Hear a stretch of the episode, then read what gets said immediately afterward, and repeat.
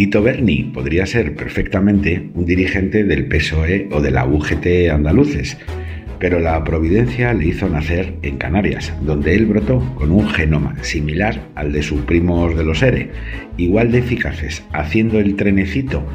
en tantas noches de harina y de neón. El diputado socialista, que también guarda un entrañable parecido físico con Luis Roldán, era el rey de la juerga madrileña, para satisfacción de asadores, marisquerías y bares de lucecitas, que le deben mucho, tanto como Santiago Segura si decide rodar otra secuela de la saga de Torrente inspirada en hechos reales.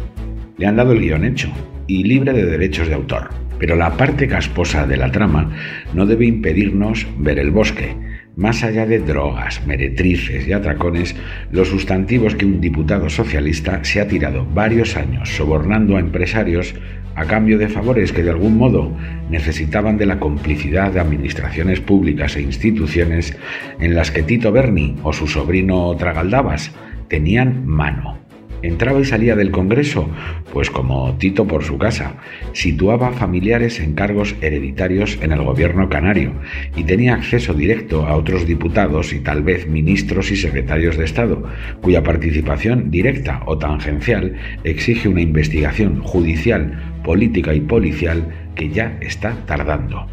el diputero, socialista más que diputado, tenía el desparpajo de presumir cada 8M de las reivindicaciones feministas y respaldó con todo su hocico la ley que pretende abolir la prostitución, para luego acudir con sus invitados a fiestas de largo satén donde se explotaba mujeres con dinero negro y favores sucios. Y aunque las confesiones de arrepentidos son por definición dudosas y obedecen siempre a un interés tan humano como espurio, la delación a cambio de la impunidad, parece verosímil el relato de Antonio Navarro, mediador de la trama. Él señala ya de entrada así a 15 diputados socialistas como invitados habituales a las orgías.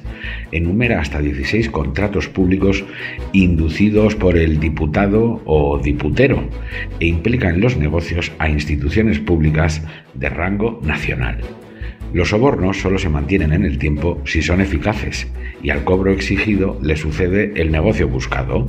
Nadie paga una fiesta si no logra luego el premio económico deseado.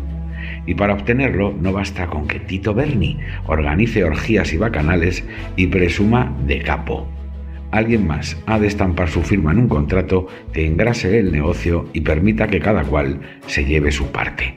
El PSOE linchó a Cristina Cifuentes por llevarse dos cremas, a Rita Barberá por donar mil euros al PP valenciano, a Ana Mato por ignorar la procedencia del Jaguar en su garaje, o entre tantos a la infanta Cristina por no estar al tanto de las andanzas de su marido. Dijo con alguna razón que el desconocimiento de los hechos no exime de responsabilidad a sus beneficiarios indirectos. No digamos, pues, a sus inductores, cómplices y quién sabe si socios de esta casposa aventura canaria de un tipo que no pudo actuar solo. Quizá era él quien más se bajaba los calzoncillos, pero en esta historia hay ya demasiada gente en pelotas.